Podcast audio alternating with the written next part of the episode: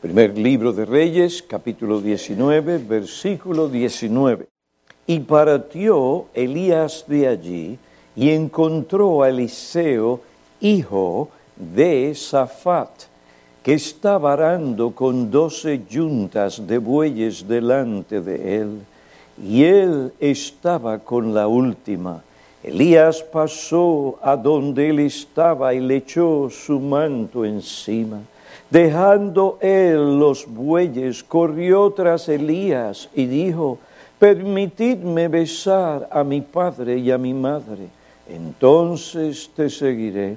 Y él le dijo, ve, vuélvete, pues, ¿qué te he hecho yo?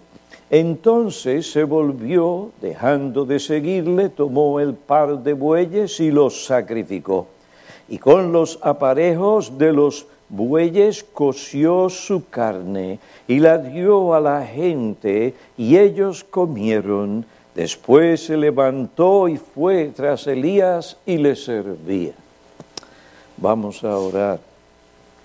Oh Dios y Padre Celestial, agradecidos estamos por la respuesta a las oraciones de tu pueblo agradecidos por la presencia del Señor Jesucristo, por la cual te pedimos su manifestación poderosa en la enseñanza y predicación para la santificación de sus ovejas y la salvación de los perdidos.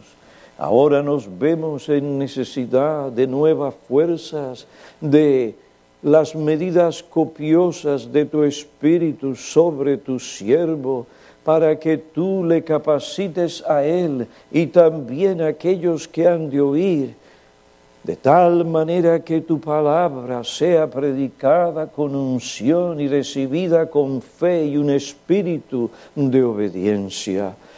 Danos un espíritu manso, quita las vendas de nuestros ojos para poder contemplar las maravillas de tu ley.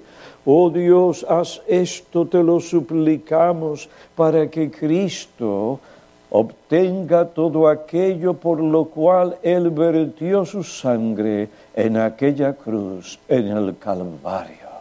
Ven y haz esto para el bien de tu pueblo en su nombre. Amén. En nuestra iglesia estamos estudiando la vida y ministerio del profeta Eliseo. Consideramos el lugar y la función de este siervo de Dios y su obra en la historia de la redención. Esto es importante porque nos enseña un principio fundamental que cuando leemos la historia del pueblo de Dios en la Biblia, no leemos meramente una colección de anécdotas con un buen número de lecciones morales para nosotros, sino que leemos ante todo la historia de la redención.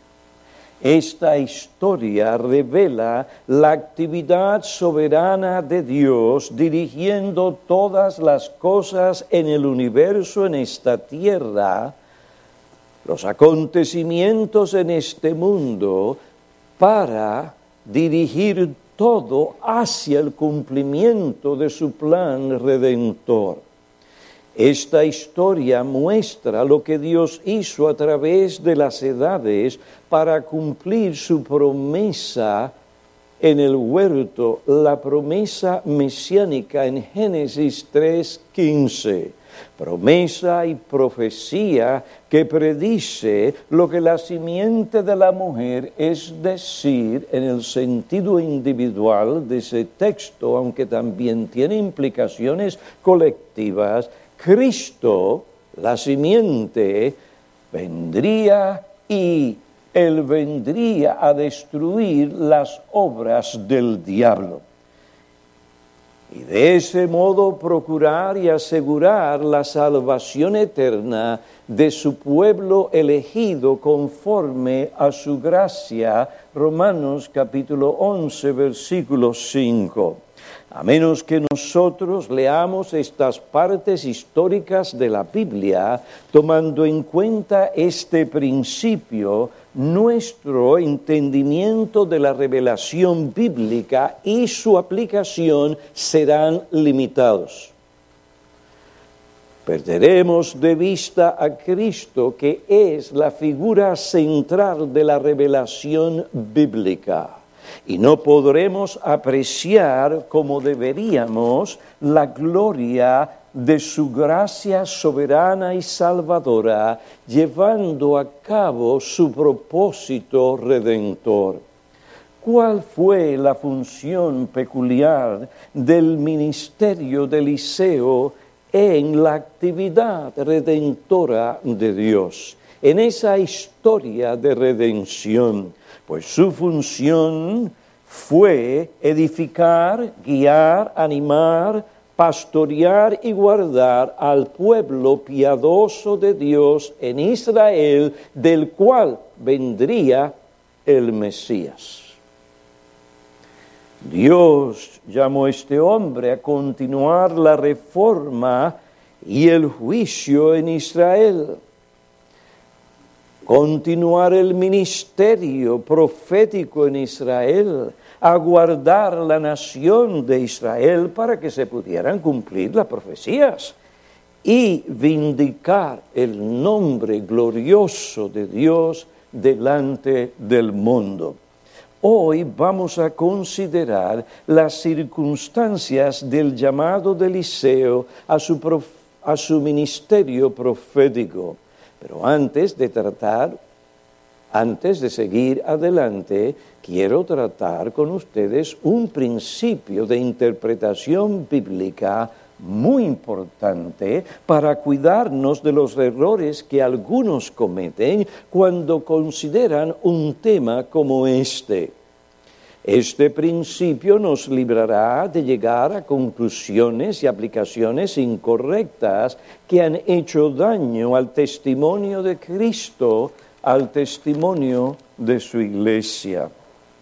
A la luz de lo que otro siervo de Dios dijo sobre este asunto, podemos explicar este principio de interpretación bíblica mediante tres declaraciones. La primera, hay cosas peculiares en el llamado a un oficio especial que solamente atañen a ese llamado hay cosas peculiares en el llamado a un oficio especial que solamente se aplican a ese llamado.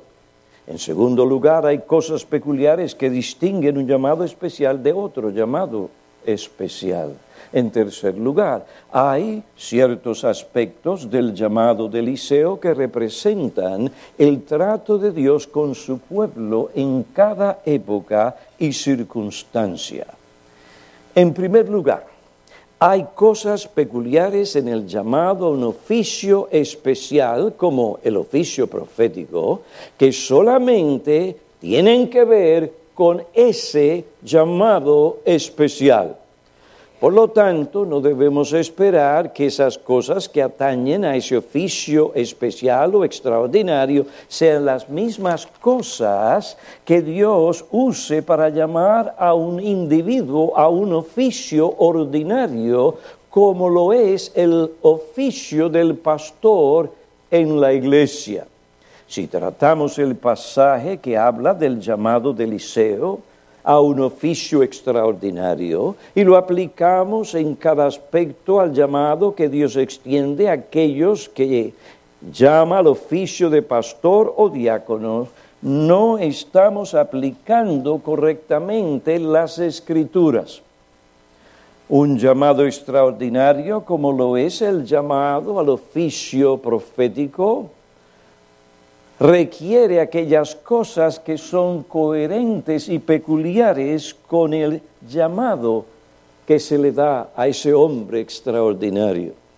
Pero el llamado al oficio de pastor o diácono en la iglesia de Cristo no requiere estas cosas peculiares, porque no es un oficio extraordinario.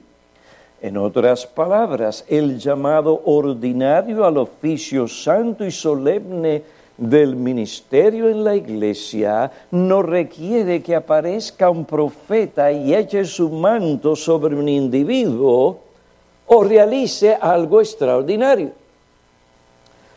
Lo que el llamado al oficio de pastor requiere es que aquel que aspira a este oficio llene los requisitos bíblicos.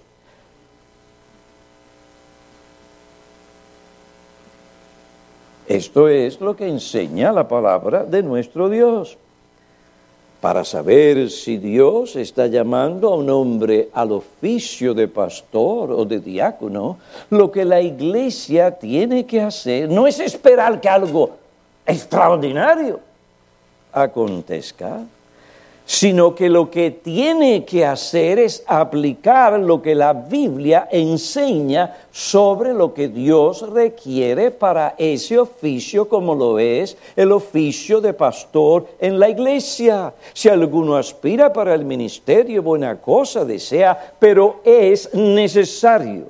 Y, y la palabra en ese texto es de, es necesario, es indispensable que llene estos requisitos. De manera que si una iglesia quiere saber si Dios está preparando a alguien para el ministerio o si Dios le está extendiendo ese llamado, es mirar a las escrituras y aplicarlo a la persona, circunstancia, situación, hogar, etcétera, de ese hombre para el ministerio. ¿Llena este hombre los requisitos para ese oficio? ¿Ha preparado Dios a este hombre con la gracia, los dones y las capacidades espirituales que la Biblia requiere para este oficio y para servir en una iglesia particular? Esto es importante. El hecho de que Dios me ha llamado a ser pastor en la iglesia de Northbergen no necesariamente implica que yo puedo ser pastor en una iglesia como la iglesia de Trinity Baptist Church, que probablemente requiere ciertas cosas que Dios no me ha dado a mí, por consiguiente no me está llamando esa iglesia en particular. Esto es importante. No simplemente porque alguien tenga la babia o pueda ser un buen orador o tenga diferentes cosas, que eso es todo lo que se necesita, ¿no? Ese hombre, si es llamado de Dios a una iglesia en particular, ha entendido esa iglesia, sabe cómo interactuar con los miembros componentes de esta iglesia, y hay otros elementos indispensables en este asunto que indica que Cristo está llamando a ese hombre particularmente a ese lugar, en esa iglesia. ¿Andarán dos juntos si no están en mutuo acuerdo? Dice la palabra de Dios. Dios no es un Dios de confusión, sino un Dios de orden. Es un error tratar un llamado a un oficio ordinario como si fuera un llamado a un oficio extraordinario. Y aquí se han equivocado muchas iglesias y el fruto está ahí. El sufrimiento de las ovejas. El mal nombre para el Evangelio. Esperar que Dios obre de cierta manera hoy porque esa fue la manera en que lo obró en el pasado según los acontecimientos narrados en el libro de los hechos, o porque Dios es el mismo ayer, hoy, por los siglos, parece una fe robusta y un celo ferviente, pero esa fe y ese celo carece de conocimiento. Pasan por alto el progreso de la revelación bíblica. Hebreos capítulo 1, versículo 1, Judas capítulo 3, versículo 1. No hay necesidad de un llamado extraordinario para un oficio ordinario en la iglesia, porque tal oficio extraordinario no es un oficio permanente en la casa de Dios, que es la iglesia. Por ejemplo, el don apostólico fue un don extraordinario, de carácter temporal. Tal oficio cumplió su función, y cesó. Es decir, no tenemos apóstoles vivos en la iglesia con la autoridad, llamado y función que tuvieron los doce apóstoles y Pablo. Ese don como tal cesó. No hay necesidad de un llamado extraordinario con manifestaciones extraordinarias porque el oficio apostólico cesó de existir en la iglesia. Al comienzo de la iglesia fue necesario atestiguar el llamado y el mensaje apostólico con señales, prodigios y milagros. Hebreos capítulo 2, versículo del 1 al 4. Pero ya que tal testimonio fue confirmado, por tales cosas no necesitamos esas señales extraordinarias para verificar su llamado y mensaje. Por otra parte, lo que las escrituras revelan sobre el reconocimiento y ordenación de pastores o de diáconos es suficiente para guiarnos en el proceso de reconocer y ordenar a tales hombres para esos oficios en la iglesia.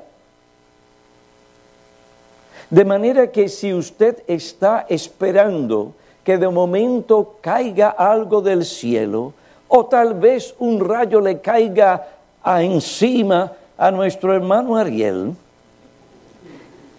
y pueda sobrevivir, Ah, ahí está el cielo, la luz cayó sobre él. Se hubiera muerto. Ah, pero Dios lo tenía para este ministerio y el pobre salió caminando. De paso, yo no estoy peleando con nuestro hermano Ariel. No, lo que las escrituras revelan es suficiente para reconocer y ordenar a estos hombres que aspiran al ministerio, a ese oficio. Esperar que sucedan cosas extraordinarias para conocer la voluntad de Dios en lo que respecta a un oficio ordinario en la iglesia es tentar a Dios.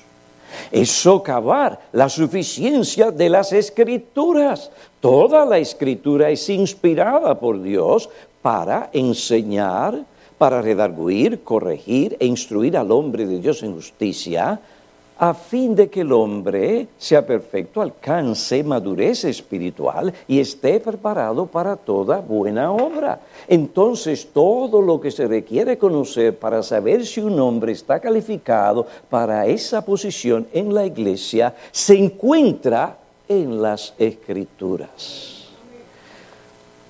Hay cosas peculiares en el llamado un oficio especial que solamente se aplican a ese llamado especial o extraordinario en segundo lugar. Hay cosas peculiares que destacan un llamado especial de otro llamado especial.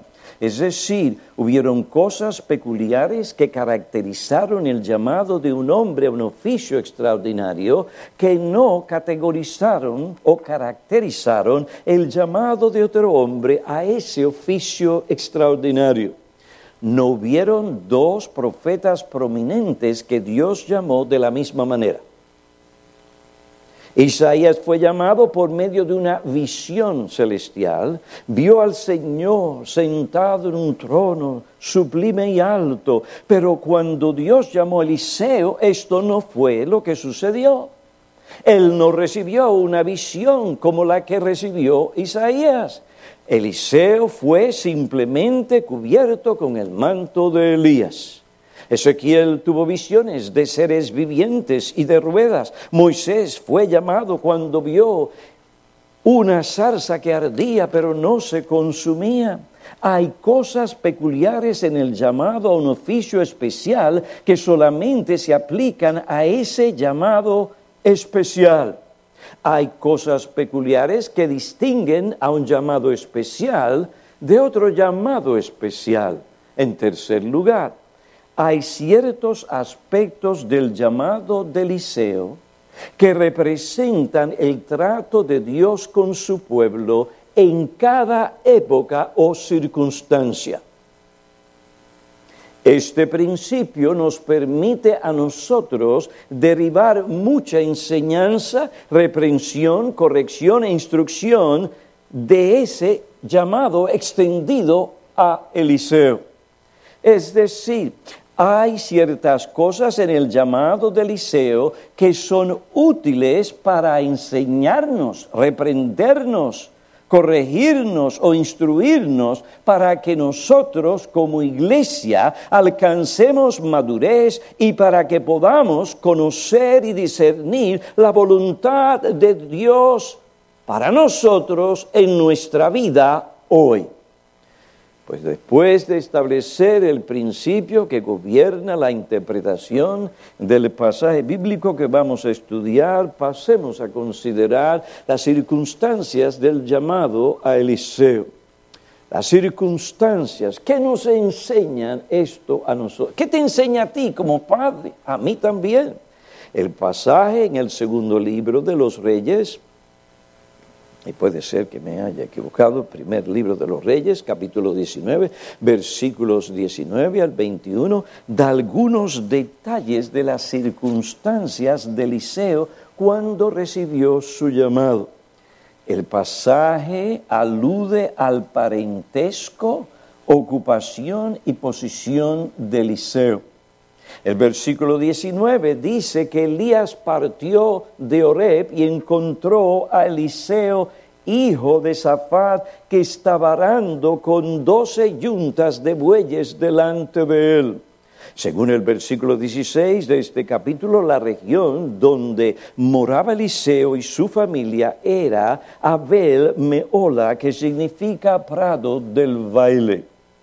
Esta región se caracterizaba por valles fértiles, agradables a la vista e idóneos para la labranza. Se encontraba al occidente del río Jordán. Aquí Gedeón derrotó a los madianitas, jueces 7:22. Probablemente este lugar fue de gran inspiración para Elías mientras crecía en esa región. El recuerdo de las victorias que Dios dio a su pueblo por medio de Gedeón en Abel Meola fortaleció la fe y la esperanza de Eliseo en aquellos días tan nublados y oscuros en los que él se encontraba viviendo en su juventud. El canon sagrado nos dice muy poco sobre la familia de Eliseo, sin embargo lo que dice es muy útil para nuestra instrucción, meditación, edificación. La palabra de Dios nos dice que Zafat de Abel Meola era el padre de Eliseo. Ambos padres vivían cuando Eliseo recibió su llamado al ministerio profético, aunque son muy pocos los detalles que el texto bíblico presenta sobre las circunstancias de la vida familiar de Eliseo, no debemos tratar esos detalles como si fueran insignificantes. Recordemos el trasfondo histórico en que Zafat y su familia vivieron. Aquellos fueron días en los que abundaba el culto a Baal. Acab y Jezabel tenían las riendas del poder real. Y Jezabel particularmente las usaba para establecer esta religión falsa y para destruir a aquellos individuos que adoraban al Señor o a Jehová. Era algo muy peligroso adorar abiertamente a Dios. Sin embargo, a pesar del peligro que representaba para cualquier persona identificarse con el Señor, Zafat y su mujer dieron a su hijo el nombre Eliseo, que significa Dios es salvación, Jehová es salvación. Este nombre hablaba de la fe de estos padres en Jehová el Dios del pacto, el Dios de Israel. Al dar este nombre a su hijo, ellos confesaban abiertamente, sin vergüenza, a los israelitas apóstatas que ellos no habían perdido su fe en el único y verdadero Dios. Y que solamente Jehová era su Dios y era su Salvador.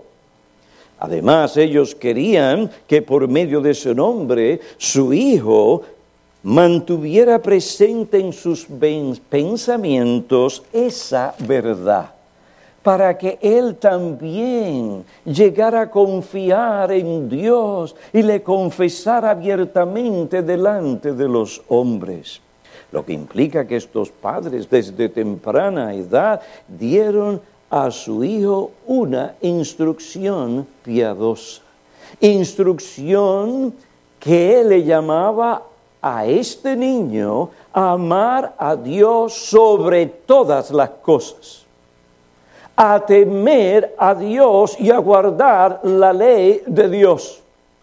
Estos padres eran parte del remanente en Israel cuyas rodillas no se habían doblado ante Baal por la petición que Eliseo hizo a Elías cuando recibió su llamado profético o al oficio profético, podemos decir que estos padres se habían ganado el respeto, la devoción y el afecto de su hijo. Antes de partir para seguir a Elías, Eliseo se despidió de ellos respetuosa, considerada y afectuosamente. Ahora, este pasaje bíblico que estamos considerando no da indicaciones explícitas sobre cómo estos padres criaron a sus hijos. Sin embargo, el versículo 19 declara que el profeta Elías encontró a Eliseo arando con doce yuntas de bueyes delante de él. Eliseo estaba con la duodécima yunta y desde esa posición supervisaba el trabajo de los que estaban delante de él. Estas cosas indican que Eliseo como su familia eran personas afluentes, bien establecidas. Ahora, la afluencia o la prosperidad material de esta familia no llevó a estos padres a promover la ociosidad e indulgencia en el hogar. Desde la niñez inculcaron en su hijo buenos hábitos de trabajo. Esto requiere disciplina le enseñaron la ética del trabajo, le enseñaron también los peligros de la ociosidad y la pereza.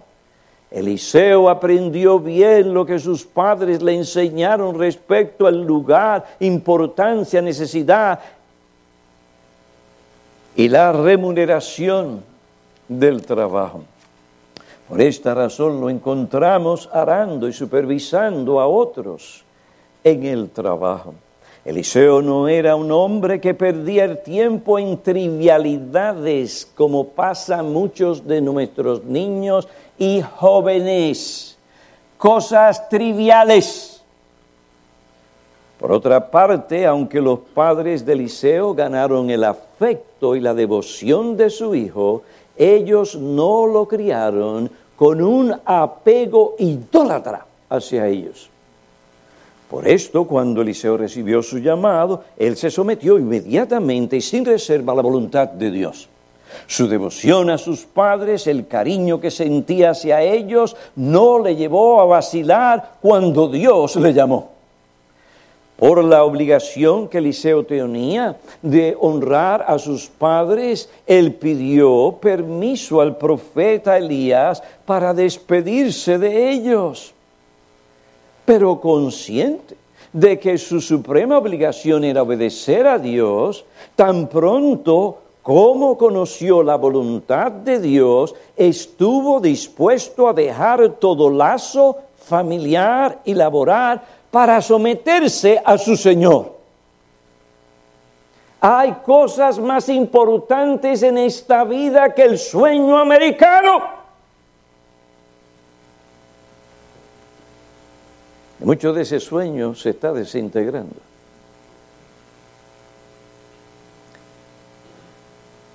En estas cosas Eliseo actuó de una manera consecuente con la instrucción y el ejemplo piadosos de sus padres que desde pequeño le enseñaron a amar a Dios sobre todas las cosas.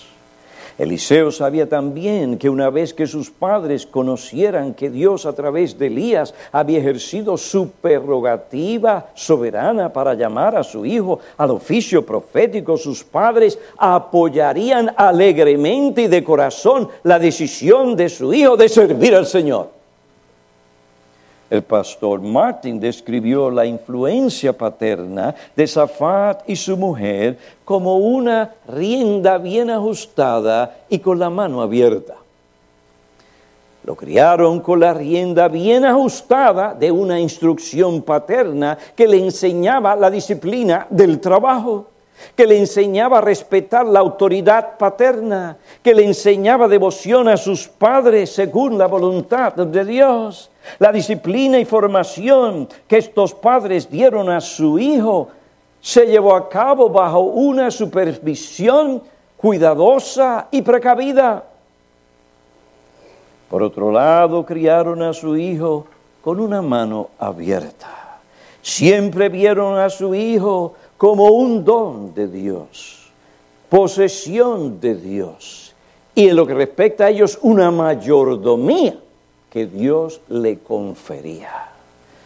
Lo vieron como un don que Dios le había dado para que estuviera por un tiempo bajo su cuidado, bajo su sana, santa, sabia influencia, para que fuera instruido por esta razón, cuando Dios llamó a Eliseo al oficio profético en un tiempo muy peligroso para los profetas, estos padres no se aferraron a su hijo diciendo, bueno, nosotros queremos que sea un hombre piadoso, en eso no tenemos problema.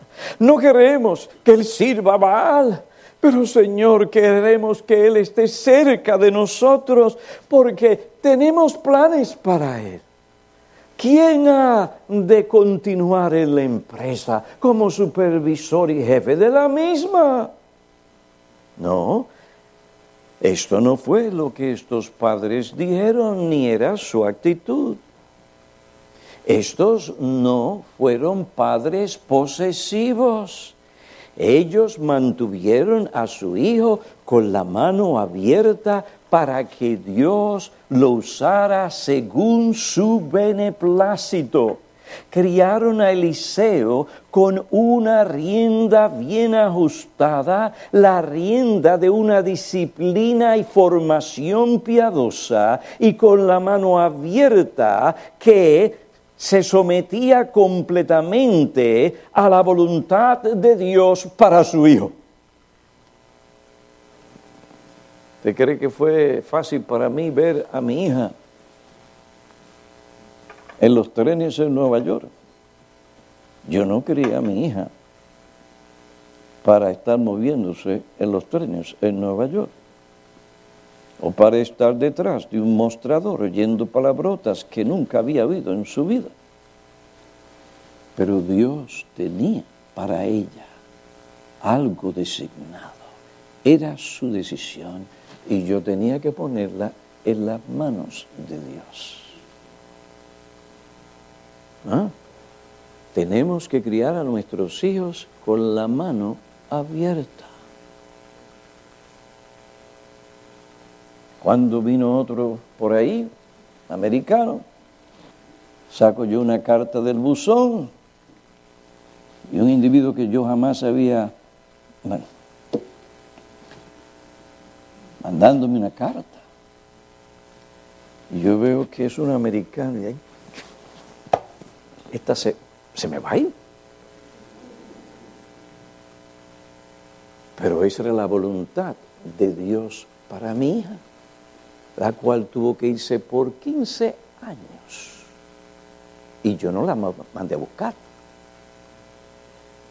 Tenemos que criar a nuestros hijos teniendo en cuenta estos principios bíblicos.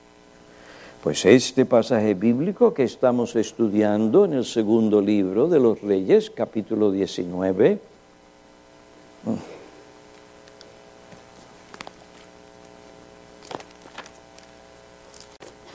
primer libro, primer libro de los Reyes, capítulo 19, versículo 19 al 21, no solo alude al parentesco de Eliseo, también habla de su ocupación. Elías encontró a Eliseo arando, no en una piscina. No que bañarse en una piscina esté mal, pero el asunto es que cuando lo encontró, el hombre estaba arando con doce yuntas de bueyes. Él estaba haciendo la tarea de un labrador. Esto requiere destreza, fuerza y concentración. Ustedes más o menos quieren figurar la anatomía fuerte y muscular de Eliseo. Vayan a ver a nuestro hermano Juan Hill. Se requiere lo que él tiene para hacer lo que hay que hacer y lo hace bien. Me enseñaron su trabajo.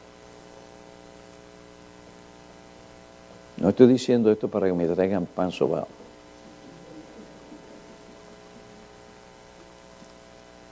No. Este hombre estaba trabajando y esto requería fuerza. Este era un hombre. Él estaba haciendo la tarea ardua de un labrador.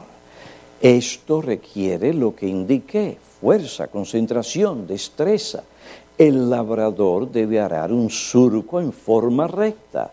Para lograr este objetivo es necesaria una meta bien definida y luego mantener su mirada fija en su meta para evitar que los surcos salgan torcidos. Debe también, debe también tomar el arado con sus dos manos lo que requiere fuerza, determinación y dedicación. El labrador debe ser compasivo con los animales, no debe obligarles a hacer un esfuerzo mayor de lo que pueden hacer, también tiene que proveerles suficiente agua, alimento y descanso. El trabajo del arador se lleva a cabo en pleno sol y por horas. Esto requiere gran esfuerzo físico y perseverancia. Eliseo tenía también la responsabilidad de supervisar el trabajo de los labradores. Elías encontró a Eliseo trabajando ardua y diligentemente. No lo encontró meditando, perdiendo el tiempo. Es decir, esa clase de meditación que voy por ahí a ver, a ver qué esto, lo que sea. No, no, no estaba inactivo, esperando a ver si Dios lo llamaba no lo halló planificando grandes estrategias para producir un gran avivamiento en Israel, que volviera el pueblo a buscar a Dios. Elías lo encontró centrado en su trabajo, haciendo su trabajo no para ser meramente visto por los hombres como los que quieren agradar a los hombres, sino haciéndolo de corazón como para agradar al Señor. Él no estaba en el prado perdiendo el tiempo o porque no tenía nada que hacer. Él no estaba allí lamentándose porque podía estar haciendo otras cosas para promover el reino. Tampoco se quejaba porque estaba sudando al pleno sol con sus ropas sucias, mientras que sus dones y capacidades se desgastaban o eran ignoradas. Ni él dijo, oh, cuánto podría hacer para promover el reino de Dios. Pero lamentablemente estoy aquí perdiendo el tiempo porque nadie quiere reconocer mis dones y mis talentos. Podría estar haciendo algo más emocionante, más útil en el reino, donde mis dones podrían usarse eficazmente. No, esa no fue la actitud de Eliseo.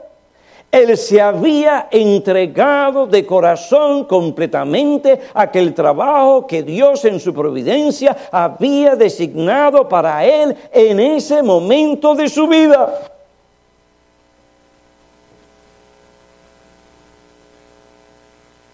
Eliseo se sometió alegremente y con todo su corazón a la voluntad de Dios para él en ese momento.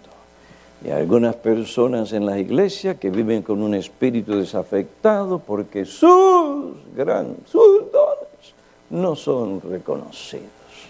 Aquel lo llaman, aquel lo coloca, pero a mí, ¿y qué pasó?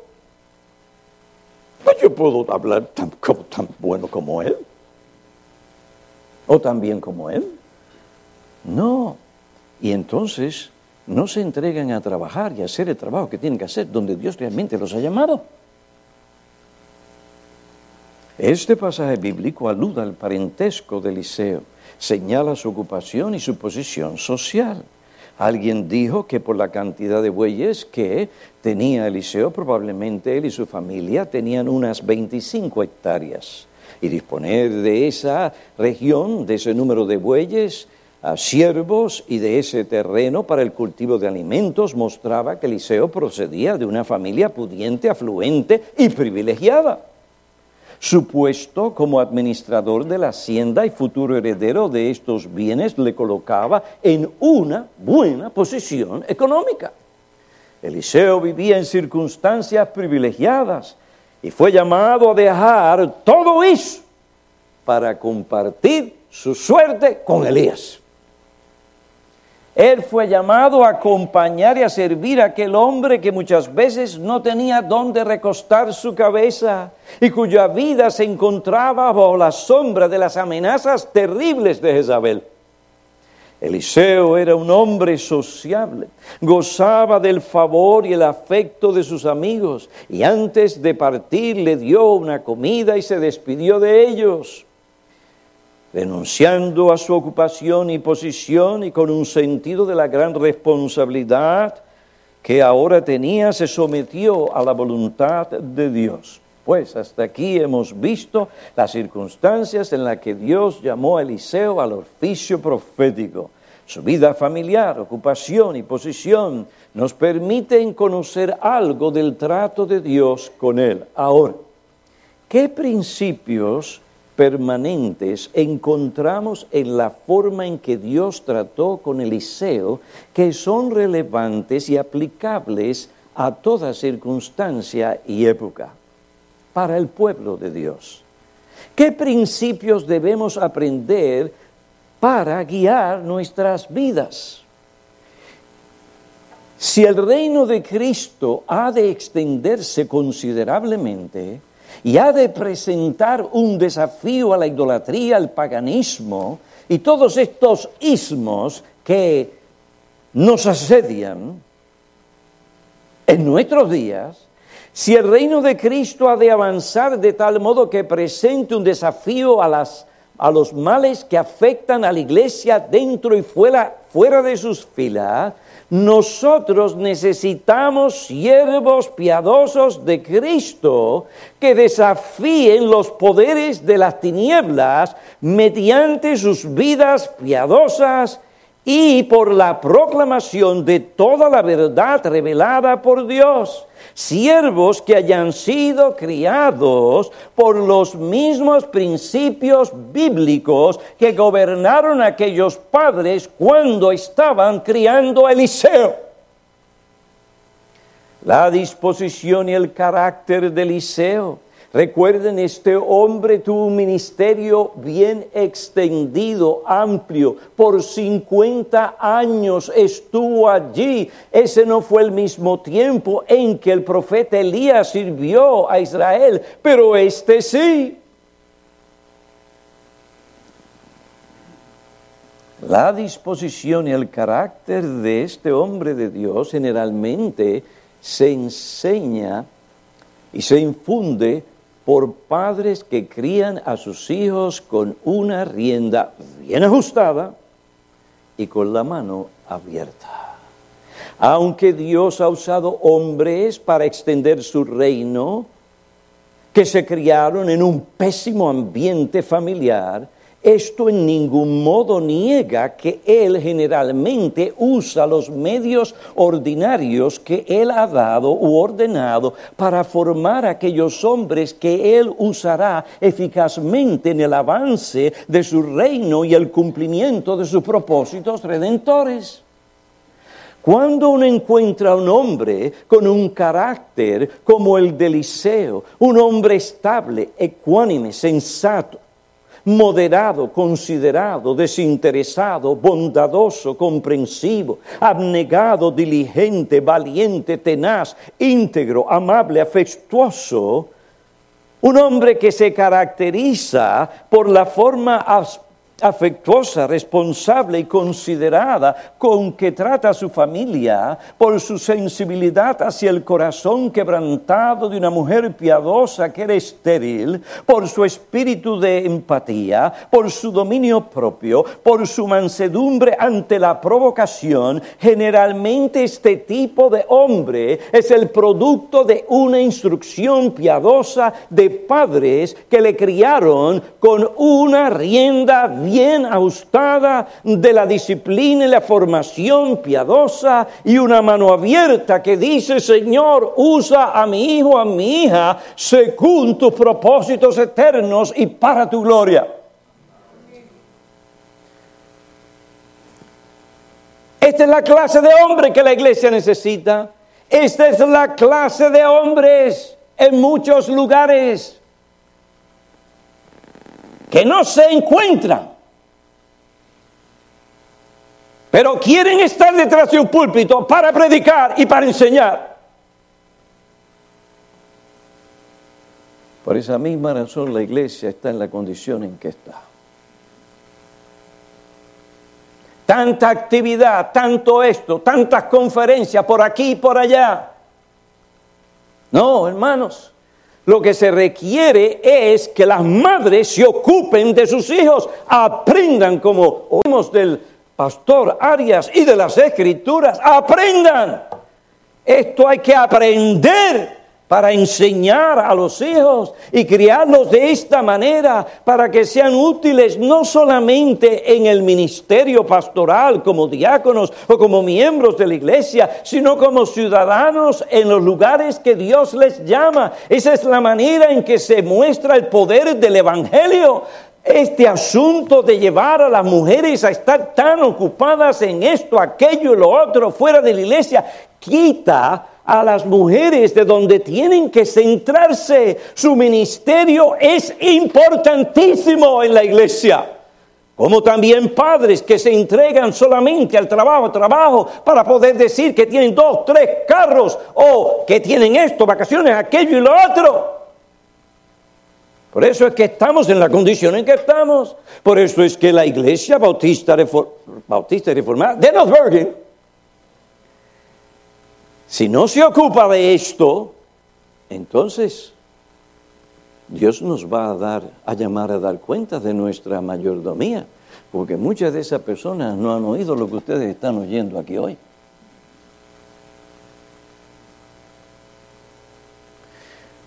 Aunque en última instancia un carácter piadoso como el de Eliseo procede de la gracia de Dios, Dios generalmente forma ese carácter por medio de aquellos padres piadosos que crían a sus hijos en la disciplina e instrucción del Señor. Ese es el enfoque, Padre. Ese es el enfoque. Madre, no lo pierdas de vista. No, no es fácil. No es tocar este botón, este botón, aquel. Y el niño lindo te va a obedecer y el niño lindo esto, aquello y el otro. No.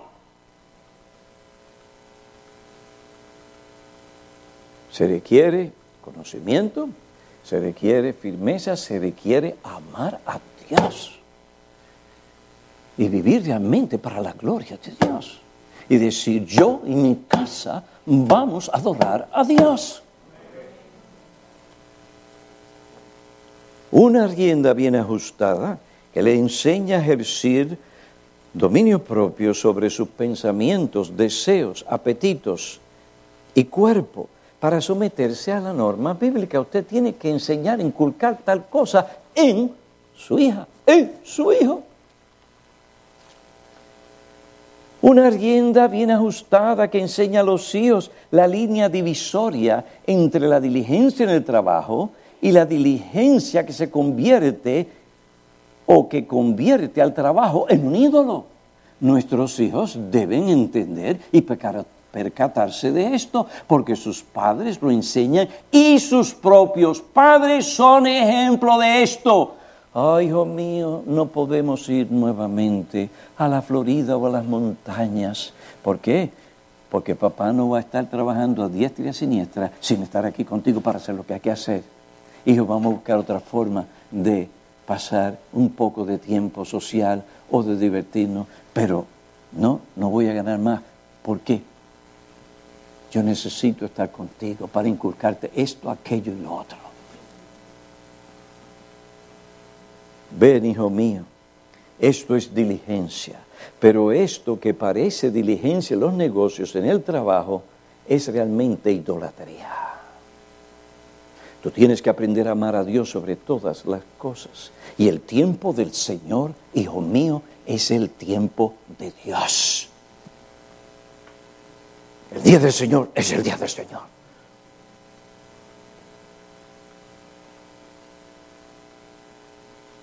Esa supervisión cercana que representa una rienda bien ajustada también enseña al niño o al hijo la línea divisoria entre su devoción y respeto a los padres que cumple los requisitos del quinto mandamiento y aquella aparente devoción a los padres que es un apego idólatra y una dependencia que no es sabia ni saludable. Por tanto, dejará padre y madre los padres de Eliseo no solo se preocuparon por el alma de su hijo, porque se convirtiera al Señor por medio de la fe y el arrepentimiento, sino que se ocuparon de desarrollar en él un carácter bien formado que manifiesta o que manifestaba equilibrio, dominio propio y moderación en todo. Ellos entendían que la obra regeneradora, el poseer un nuevo corazón y un espíritu, un nuevo espíritu, no crea automáticamente un carácter bien formado o desarrollado. Por esta razón dieron a su hijo una supervisión cuidadosa que le impartió buenos hábitos de trabajo. ¿Y dónde encontramos a Eliseo perdiendo el tiempo jugando? No que no descansara, no que no hubiera tiempo para jugar, pero eso no era lo más importante. Cuando lo encontró, lo encontró en el valle, lo encontró arando, lo encontró con ropas sucias. No solo araba, sino que también supervisaba.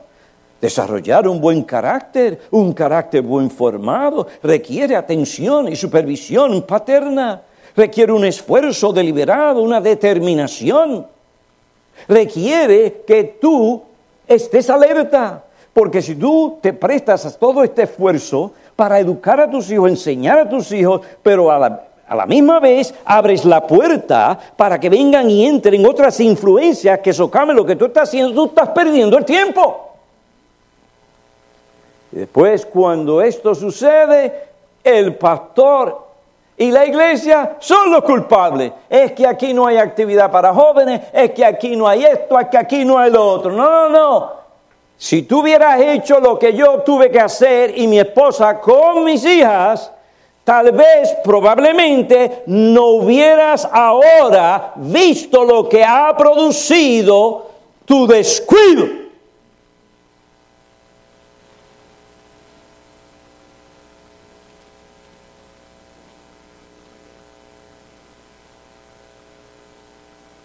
No, hermanos, la iglesia juega un papel, pero hasta cierto punto. Es a los padres que Dios le dice, ustedes críen a sus hijos. Ahí no dice el pastor Piñero. No lo dice. Dice padres. Yo tengo que dar cuenta por los míos. No por los hijos de Carlos. Hay una gran diferencia. Y voy a decir esto porque tal vez ayude. Cuando la abuelita llegó, dijo, Pastor Piñero, ¿son los hijos de Carlos o son los nietos del Pastor Piñero? Claro, ustedes saben aquí que si se portan mal son hijos de Carlos. Si se portan bien, son mis nietos. Entonces, dígame usted, ¿son los hijos de o son los nietos de?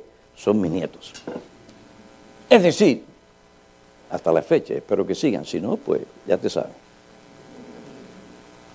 Esa es nuestra responsabilidad, pero realmente es la responsabilidad de Carlos Suero, no mía, ya yo crié.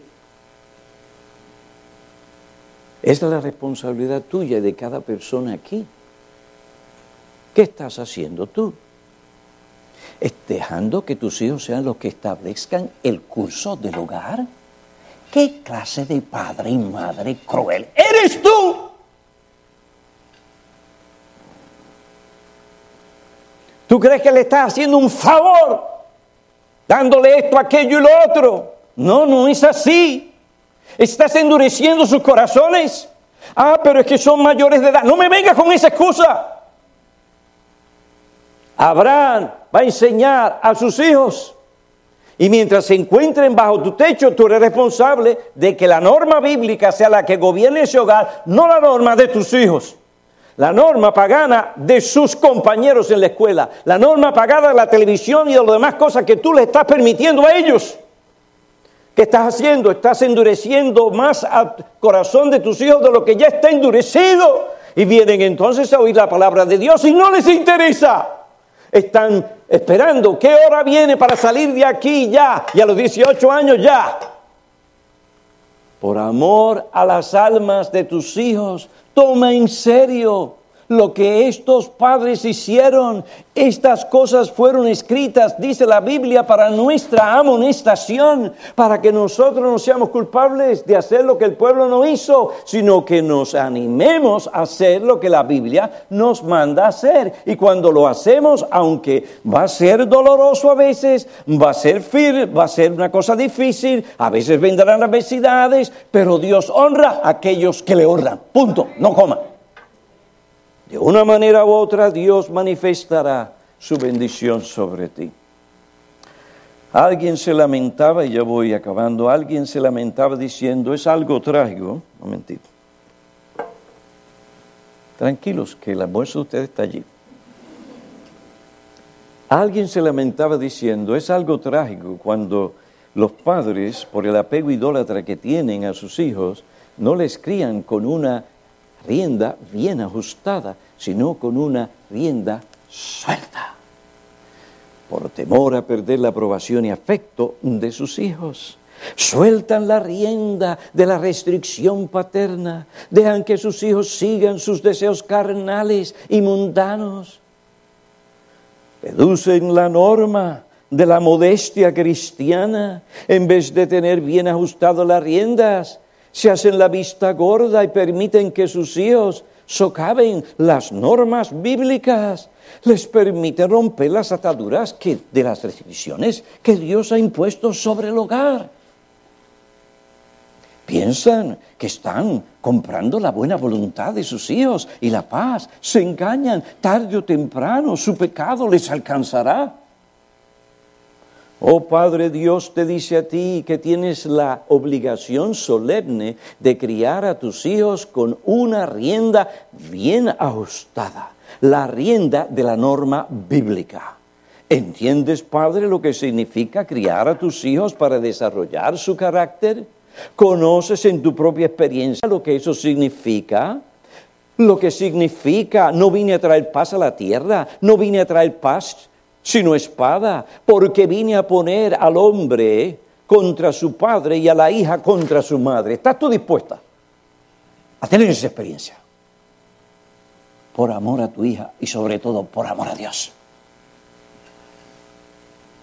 Vine a poner a la nuera, nuera contra su suegra y los enemigos del hombre serán los de su misma casa Padre, madre, ¿conocen ustedes en su experiencia el sufrimiento que produce ajustar bien la rienda de la restricción y la disciplina paterna durante esos años difíciles cuando los hijos tratan de ver hasta dónde pueden llegar para hacer lo que no se debe hacer? ¿Conoces, Padre, lo que es sujetar la rienda de la restricción tan fuertemente que tus manos sienten mucho dolor de tanto sujetarla? Pero aún así, por amor a Dios y el alma de tus hijos, tú sigues sujetando las riendas y no tu hijo. Estás haciendo esto para que ellos no se entreguen de lleno a adorar a Baal. ¿Conoces, Padre, lo que significa sujetar bien esa rienda de tal modo que tus hijos no sean arrastrados por la sensualidad, los placeres pecaminosos, las falsas filosofías, la mundanalidad, las malas compañías, la promiscuidad, las drogas, la farándula que está vendida al pecado y lo promueve sin vergüenza? ¿O eres tú un padre permisivo, débil, sin carácter? Que permite que tus hijos sean cautivados y controlados por esas cosas. Pero es que yo no sé cómo virarlo torcido. Mm, excusas. Busca el consejo bíblico.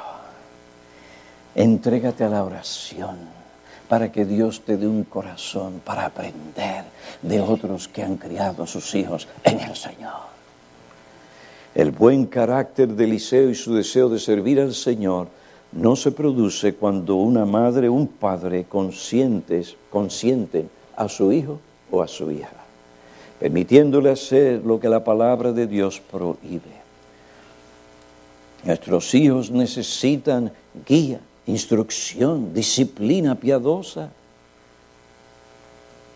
Esto con la bendición de Dios producirá un buen carácter en ellos, producirá hombres y mujeres bien formados que Dios usará para vencer los poderes de las tinieblas y para sostener la verdad y proclamar el Evangelio. La iglesia necesita hombres de ese calibre, del carácter de Eliseo, un carácter prudente, sobrio, moderado, ecuánimo, etc. Hombres que sean verdaderos líderes en sus hogares y en la iglesia. Bueno, gracias por vuestra atención, pero esa es la preocupación de nuestra iglesia ver que en nuestra familia se fomenten estas cosas. Porque si no, ¿qué tenemos? Dígame, ¿qué tenemos? Dios quiere ser glorificado en la iglesia y la iglesia está constituida también, en cierta forma, por familias, por familias, por padres y madres cristianos. Y estos tienen hijos y tienen que criarlos en la disciplina de instrucción del Señor. Hermanos, hagamos esto por amor a Cristo y su iglesia. Que Dios nos ayude a ver en nuestra iglesia esa clase de familias y que esto muestre el poder del Evangelio. Es fácil hablar, pero miren los hogares destruidos, miren los hogares de sus vecindarios se requiere poder. Se requiere que tomemos estas cosas en serio. Oremos. Oh Dios y Padre, agradecidos estamos por la enseñanza de tu palabra en esta mañana. Gracias por sostener a nuestros hermanos escuchando pacientemente. Permite que estas cosas calen en sus corazones y que en la iglesia de North Bergen, como en otras iglesias representadas aquí, en cada iglesia de Cristo, estas cosas se apliquen y el mundo se detenga y vea el poder real del Evangelio de Cristo. Te pedimos esto en Cristo. Amén.